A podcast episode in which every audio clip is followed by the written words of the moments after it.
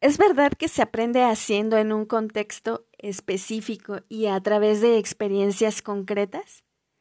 ¿Para ti qué es más importante, la teoría o la práctica? Y dime, ¿alguien podría aprender a andar en bicicleta leyendo solo instructivos o un idioma sin practicarlo? ¿Tú qué dices? Esto tiene que ver con el aprendizaje situado, el tema que vamos a compartir hoy amigos y colegas. Yo soy Angélica Turrado. Bienvenidos una vez más a Educación 99, el podcast que te brinda las herramientas técnico-metodológicas y estratégicas para tu práctica docente. Empodérate y actualízate con el conocimiento. Hoy, con el aprendizaje situado en clases híbridas. Bien, recuerda que puede que se vayan creando más teorías educativas o sean las mismas, pero estas siempre están en constante cambio. Hay innovaciones y propuestas que se hacen dependiendo de las necesidades que se tengan que resolver en cuestión de aprendizajes. A veces se adaptan a las reformas educativas, regularmente cada sexenio, ¿verdad? O al contexto en el que vivimos, concretamente en esta pandemia. Desde que empezó hasta este momento hubo algunos cambios, ¿verdad? Así es que, ¿cómo has implementado esto del aprendizaje situado en este momento de pandemia? Ya sea en tus clases híbridas, mixtas, B-learning o cualquier otra modalidad. ¿Y cómo han respondido tus estudiantes? Porque aquí tuvo que haber algún cambio, una adaptación, ya que el contexto de todos cambió. Entonces, ¿cómo se está implementando ese aprendizaje situado que demandan los aprendizajes de estudio y por qué es tan importante en la enseñanza-aprendizaje? Fíjense que este enfoque no es nada nuevo. ¿eh? Hay varios autores que tenemos como referencia. Uno de ellos es la doctora Frida Díaz Barriga. Ella habla de la enseñanza situada, el vínculo entre la escuela y la vida. Actualmente, el aprendizaje situado sigue siendo parte de los programas de estudio, los 2017, y tiene sustento teórico en otras teorías pedagógicas. Es importante saberlo porque lo tenemos que retomar como parte de nuestra actualización o formación docente y como reto de adaptaciones pedagógicas por el contexto en el que estamos viviendo. Que les repito, ya sea en sus clases híbridas, mixtas, B-Learning, vamos a ver de qué se trata este aprendizaje situado en la enseñanza-aprendizaje y pues por ahí una, una propuesta, ¿verdad? Primero, pues vamos a ver eh, cómo es que este aprendizaje situado se adapta a las clases híbridas. Bueno, ¿qué es? Es un enfoque de aprendizaje basado en la experiencia. Pertenece a las teorías socioculturales, donde los procesos cognitivos, conductuales, de valores y cultura le permiten al estudiante relacionar lo que aprende con su realidad y ponerlo en práctica ante cualquier necesidad de la sociedad y su contexto. Aquí no hay recetas. ¿eh? El aprendizaje situado no es un método, no tiene pasos rigurosos ni estructurados a seguir, está implícito y completa a cualquier estrategia de enseñanza-aprendizaje. A lo mejor también puede estar implícito en alguna técnica dinámica, juego o algún método. Actualmente forma parte de los 14 principios pedagógicos, específicamente el número 7 del programa de estudios 2017 y los acuerdos de evaluaciones eh, vigentes. Sus raíces filosóficas pedagógicas de este aprendizaje situado tienen eh, sus raíces desde el pensamiento europeo del siglo XVII, centrado en el sujeto que aprende en sus necesidades, intereses y experiencias. Y se retoma en el siglo XX con la Escuela Nueva, Educación Progresista y Democrática de John Dewey, con sus trabajos centrados en la experiencia y educación. Tal vez hayan escuchado hablar de esto, ¿verdad? Bien, ¿en qué está implícito el aprendizaje situado? Está implícito en el método de proyectos, en el estudio de casos, de fenómenos, en el aprendizaje basado en problemas, en el aula invertida, en cualquier proyecto eh, a la comunidad, en algún experimento, prácticas de laboratorio, en alguna estrategia de estudio, en todas las estrategias didácticas eh, durante la clase, en cualquier dinámica, técnica, juego, reto y ahora con más énfasis en la virtualidad. Todo empezando con la experiencia y socialización de los aprendizajes del estudiante. Sus bases teóricas también eh, están en lo que conocemos como el constructivismo, ¿se acuerdan? En donde eh, existen algunas preguntas fundamentales como quién construye ese conocimiento, qué se construye, cómo se construye, dónde se construye, ¿verdad? Ya sea eh, desde lo psicogenético, ausbeliano, estratégico y eh, sociocultural. Y pues lo vamos a ver repetidas veces en los programas de estudio actuales. Eh, todos conocemos y hemos escuchado hablar la teoría sociocultural de Vygotsky, ¿verdad? Estas zonas de desarrollo próximo en donde eh, se construye un, un andamiaje a través, a través del contexto del, del, alumno, desde su nivel real de desarrollo hasta eh, el aprendizaje esperado hasta el nivel potencial que nosotros eh, logremos construir con el alumno para hacerlo autónomo y que él resuelva cualquier problemática eh, desde sus estrategias, ¿verdad?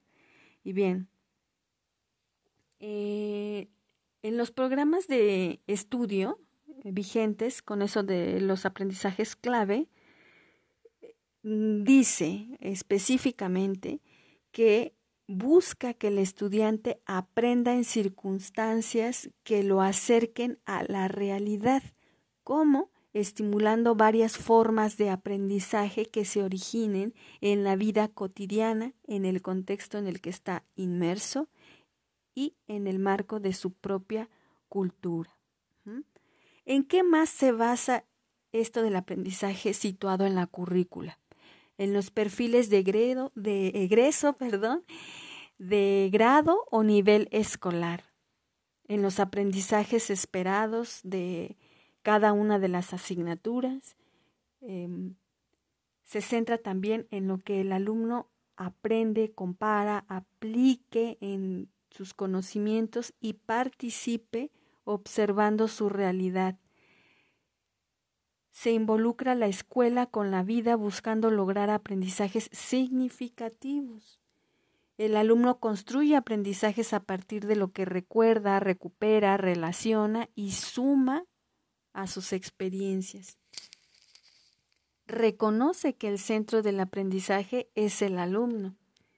Enfrenta al alumno a la práctica de lo que sabe o aprende en su contexto en escenarios reales, lugares a los que tenga acceso para aplicar lo que aprende y rescatar una experiencia. Si no hay rescate de experiencias, no se cumple el aprendizaje situado.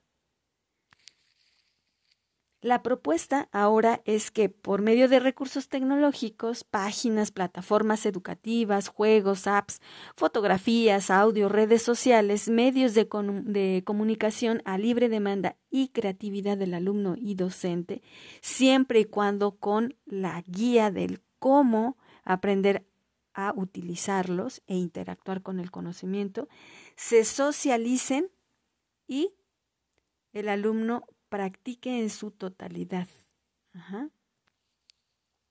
Ahora, ¿cómo aplicarlo en sus clases híbridas? Bueno, pues en todo momento se puede aplicar, ya sea al inicio de la clase, tema, proyecto, en el desarrollo de algún proceso y principalmente en el cierre de, tema, clase o proyecto, con la socialización de todo lo que aprendió el, alumno. Parte de la experiencia del alumno para llegar a cualquier concepto. Tú que sabes, que, que conoces, dónde lo viste, dónde lo escuchaste. El profesor puede iniciar contando, comparando, eh, preguntando ah, con noticias, sucesos del día, cualquier aspecto relacionado con el tema en, cuestión con lo que sabe el alumno. Y con muchas de sus estrategias, ¿verdad? Son incontables las estrategias que, el docente tiene para hacer esta averiguación de saberes previos. Eh, también se puede relacionar el tema con algún ejemplo de la vida diaria y de ahí que parta para eh, estudiar, eh, explicarle a los eh, alumnos, ¿verdad? Cualquier temática. Preguntar a los alumnos constantemente, y es la regla de oro, ¿verdad? Que, que siempre les he dicho, preguntar, preguntar, preguntar, antes, durante y después esa es la regla de oro.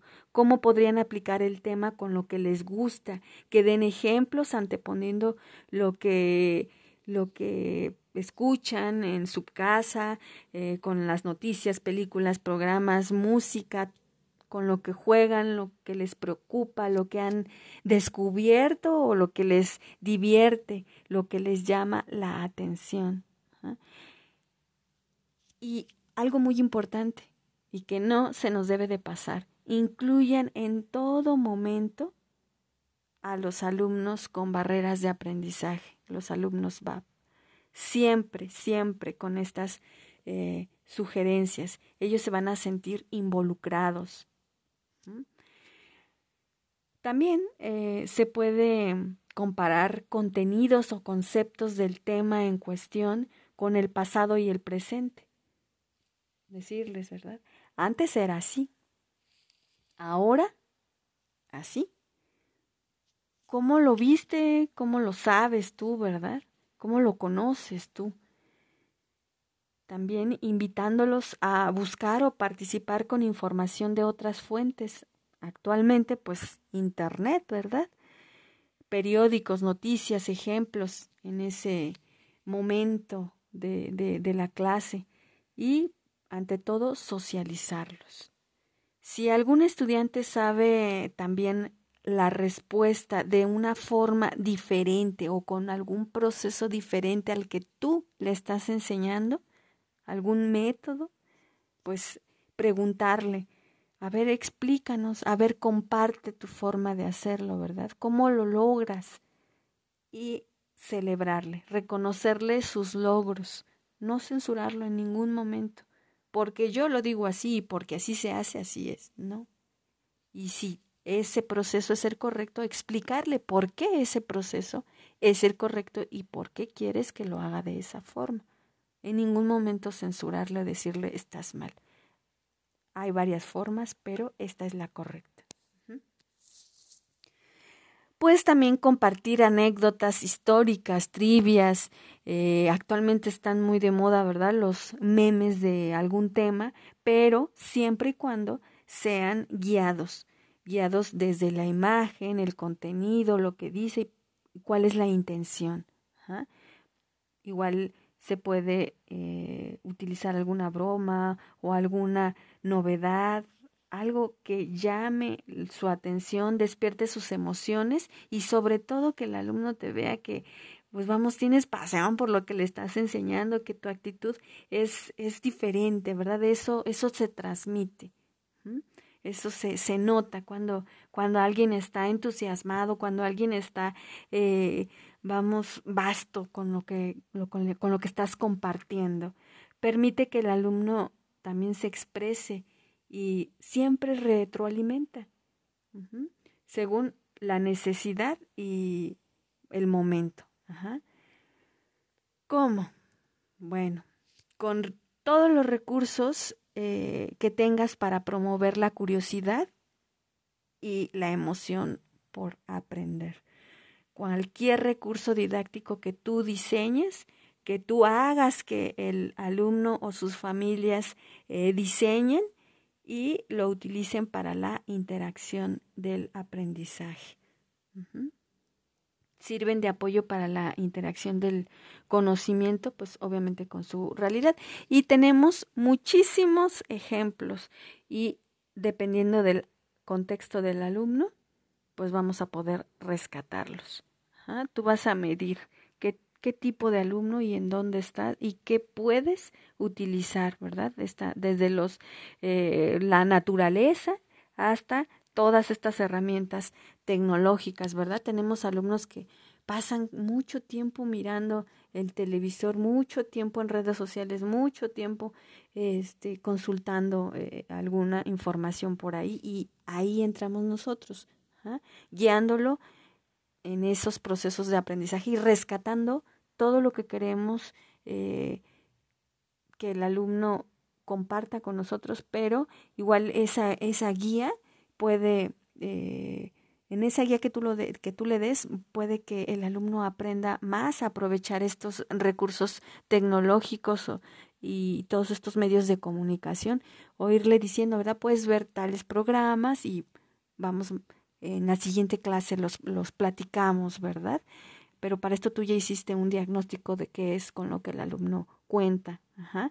Eh, le puedes sugerir algunos programas, ¿verdad? Hay muchísimos. Acuérdate que el alumno aprende de su contexto, de otros y con otros. Y ahora con la interacción de las tecnologías. No es lo más novedoso, no, pero es lo que la necesidad nos, nos pidió, ¿verdad? Nos está, nos está demandando. Ajá. Bueno, pues hay varios programas, no sé, a lo mejor yo he escuchado del mundo de Big Man, ¿verdad? A lo mejor ese programa de Curiosamente, Obra de tu mente, no le vamos a hacer publicidad a nada, pero pues vamos, son programas que están ahí que podemos rescatar todo, todo esto. Eh, hay otro programa que se llama Ciencia Vid, Cien Humanos, la ciencia de lo absurdo, un planeta absurdo, documentales, revistas, eh, um, eh, um, universos matemáticos, ¿verdad? con TV UNAM, revistas como Algarabía, um, ¿qué más? esto de microcuentos con había un programa que se llamaba Imaginantes, lo puedes rescatar. Eh, uy, hay otro viejísimo como Cantinflas Show o estos de Spotify con, o en las redes sociales o en apps, ¿verdad? Con los relatos en inglés con tal vez con Duolingo o algunas otras plataformas para practicar y desarrollar habilidades de lenguaje, de cualquier eh, lenguaje, ¿verdad? Y pues todo esto pues va a, y otros más, uy, hay infinidad, ¿no? Eh, todo esto va a promover más la curiosidad e interacción del alumno con los recursos disponibles, con lo que tú le des a, trabajar, ya sea antes de tu clase, durante o después para que él lo consulte constantemente, ¿verdad? Con sus eh, y, y, vas ahí desarrollando con sus propios recursos y vas ahí desarrollando algunas habilidades y competencias bien guiadas, ¿verdad? Eh, con estas herramientas tecnológicas. Lo vas a involucrar con el tema y pues los ejemplos que le proporciones. Eh, también vas a hacer que tus estudiantes, que tus clases pues sean pues un poquito más interactivas, interesantes para, para él y pues indudablemente memorables, ¿verdad? Ellos siempre van a recordar a, a, a un profe, ¿verdad? Que, que les daba muchos recursos, muchas ideas, clases divertidas, emotivas, qué sé yo. Utiliza, si puedes, pues estos recursos tecnológicos de la mejor forma, juegos, eh, materiales novedosos o incluso, te digo, con, con material que tú tengas ahí eh, o que ellos eh, rescaten reciclados, y si es en clase este, presencial, pues vamos, ellos se divierten mucho recortando, coloreando em, y, e interactuando, teniendo en las manos el, el material, ¿verdad? Y socializando. Pues también recuerda que los alumnos son nativos digitales y que hay que guiar estos, estos aprendizajes en el uso de la tecnología.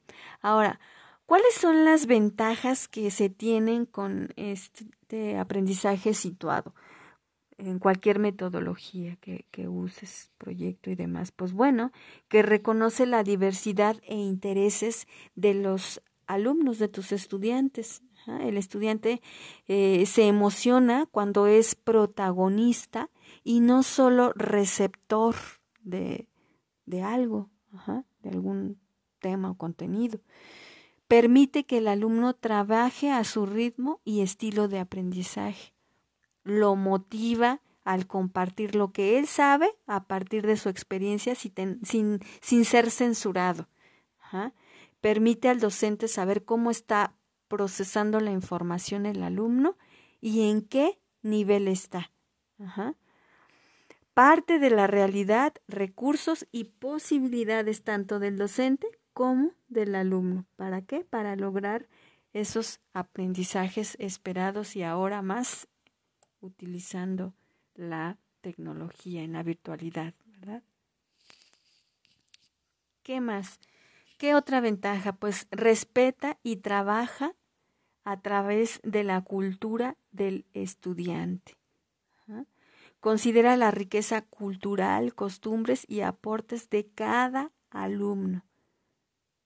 Aprovecha las habilidades de cada estudiante para trabajar en equipo, tal vez asignar roles, monitores, los líderes, ¿verdad? De, ese, de ese equipo del, o del aula y ahí puedes eh, saber con qué habilidades cuenta eh, cada uno de tus estudiantes, qué competencias eh, tiene y pues vamos a irlas ya sea incrementando o fortaleciendo, ¿verdad? Em, también otra ventaja es que se reconocen las eh, competencias cognitivas del, del estudiante. Hay negociación permanente y eh, pues reconocimiento y motivación a partir de lo que él puede compartir y socializar. El alumno no se va a aburrir de estarte escuchando. ¿Por qué? Pues porque está interactuando con, con el aprendizaje contigo, con sus compañeros y con, con el recurso didáctico. Ahora, ¿qué pasa cuando el alumno socializa lo que aprende en este aprendizaje situado? Pues vamos, va a aprender haciendo siempre y cuando lo involucres. ¿Por qué? Porque él comparte lo que sabe a partir de su necesidad, reto o emoción involucrado el aprendizaje.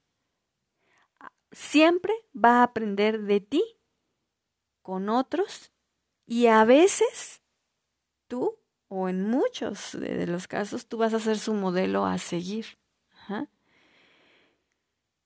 Él va a identificar el conocimiento, lo va a llevar a procesos cognitivos diferentes, va a hacer sus reflexiones, lo va a recordar, lo va a comparar, lo va a aplicar y vamos, va a experimentarlo. Aquí la, la vida y su cultura la va a llevar al aula y ahora pues en la virtualidad, ¿verdad? El aprendizaje no está en el tema, las experiencias de vida son el mediador de lo que el alumno aprende y de lo que va a practicar. ¿Qué va a buscar el aprendiza, el alumno en esto del aprendizaje situado? Pues va a buscar sus propias soluciones ante cualquier problemática o situación con sus propios recursos materiales cognitivos o de contexto. Va a aprender a socializar desde lo que siente, observa, escucha, le motiva, sorprende y pues lo va a practicar diariamente en su vida, ¿verdad? Lo va a aplicar. Ahora, ¿cómo adoptarlo? ¿Cómo adaptarlo en las clases híbridas mixtas learning desde la planeación? Ya en el podcast número 6, me parece, pues lo habíamos retomado, ¿verdad? Con esto de la eh, planeación y el uso de la taxonomía de Bloom en esto de los aprendizajes híbridos que va desde eh, utilizar todos estos verbos eh, que activan eh, cosas básicas hasta lo que el alumno puede diseñar, aplicar en algunos proyectos por, por él mismo, ahora en la educación a distancia, ¿verdad? Y todas estas competencias cognitivas que se favorecen siempre y cuando tú planees y organizas tus aprendizajes esperados, desde lo más básico hasta lo eh, más eh, complicado, ¿verdad? Por, por niveles. Bien. Eh, y pues bueno, el, el, secreto está en, ya sé que apliques alguna estrategia o algún aprendizaje por ahí donde el alumno desde, que haga sus inferencias o recuerde, comparta, aplique, analice, evalúe, hasta llegar al momento en el que él pues diseñe, ¿verdad? Con todo esto de la tecnología. Bien. ¿Cuál es el rol que tú vas a tener ahí en este aprendizaje situado? Pues bueno, te reitero que es eres un modelo a seguir y eso es un privilegio, ¿verdad? Vas a ser el mediador de procesos y resultados siempre y cuando pues les retroalimentes, ¿verdad? Más ya sea en forma presencial, de forma verbal o de forma este vamos en línea, pues ahí con tus notitas, ajá, que qué es lo que estás observando y cuáles son tus aportaciones para el estudiante en cuanto a lo que realizó en su trabajo. Vas a modelar también el aprendizaje con ejemplos, porque pues si no hay ejemplos, pues no vamos a saber cómo, cómo trabajarlo, ¿verdad? Muchos alumnos necesitan que les muestres el ejemplo, eh, ya sea de forma visual, auditiva o de la forma que tú quieras, para que ellos reproduzcan, mejoren o diseñen cosas este, nuevas, ¿verdad? De ahí la innovación. Recuerda que eres el experto en tu especialidad y pues eso se tiene que notar, ¿verdad? Al ofrecer el acompañamiento necesario para potencializar el aprendizaje esperado y sobre todo con esta nueva generación que tenemos, ¿verdad? Ya decíamos la generación Z, que es de alumnos, estudiantes digitales, nativos digitales. Ajá. Y pues bien, eh, sobre todo también reconocer y respetar em, este, esta forma informal de aprendizaje de cada uno de nuestros estudiantes, nunca censurarlo. Aquí la clave es darte, darles tiempo a cada uno de tus estudiantes en grupo y escucharlos. Lo mejor que puedes hacer es escucharlos y darte el tiempo. Ahora, ¿cómo está esto del aprendizaje situado en la evaluación? Probablemente te puedas preguntar, ¿se puede evaluar la experiencia? ¿El aprendizaje situado se puede evaluar? Pues sí, la experiencia se puede evaluar con la demostración de habilidades y competencias, ¿verdad? bueno, a nivel eh, nacional tenemos eh, conocer, ¿no? Que te certifica en alguna habilidad que tengas según la o competencia según la especialidad, nivel o, perfil. En el nivel educativo, pues obviamente eh, desde el nivel novato a experto, ya sea con niveles de desempeño, autoevaluaciones o con diferentes instrumentos de evaluación como las que conocemos, las rúbricas, hasta llegar a las certificaciones. Sí se puede eh, pues evaluar la experiencia, ¿verdad? Pues bueno, eh, los expertos sobre el tema, amigos y colegas, pues conocemos ya a algunos, como Díaz Barriga, con esto de la enseñanza situada, vínculo entre la escuela y la vida, que retomamos aquí algunas de sus consideraciones. A Sergio Tobón y César Cole con el aprendizaje sociocultural, cultural. A Pilar, Posner, John Dewey con esto del aprender haciendo, de hecho es la base. Tenemos también a Donald Shawn Henderson con las prácticas reflexivas, a Olson con la teoría de acción colectiva. Y pues bueno, estos autores y más, yo sé que hay muchísimos más que son expertos en el tema y que nos pueden dar eh, mucho con esto del aprendizaje situado en varias metodologías, ¿verdad? Y pues bueno, espero que esta información les haya sido de mucha utilidad hemos llegado al final de este programa, amigos y colegas. Y pues para tener eh, más contenido como este y seguirte actualizando, suscríbete a nuestros canales y activa la campanita para recibir notificaciones de nuevo contenido. Y si quieres compartir alguna experiencia o participar con nosotros, escríbenos al correo en Gmail, eh, ee, educación 99 arroba gmail.com. Te repito, e, e educación 99 arroba gmail.educación. Com, perdón. Y pues esto es todo. Empodérate y actualízate con el conocimiento, colega. Aquí no te vamos a vender nada, solo compartimos conocimiento y hacemos comunidad. Nos vemos hasta la próxima. Bye bye.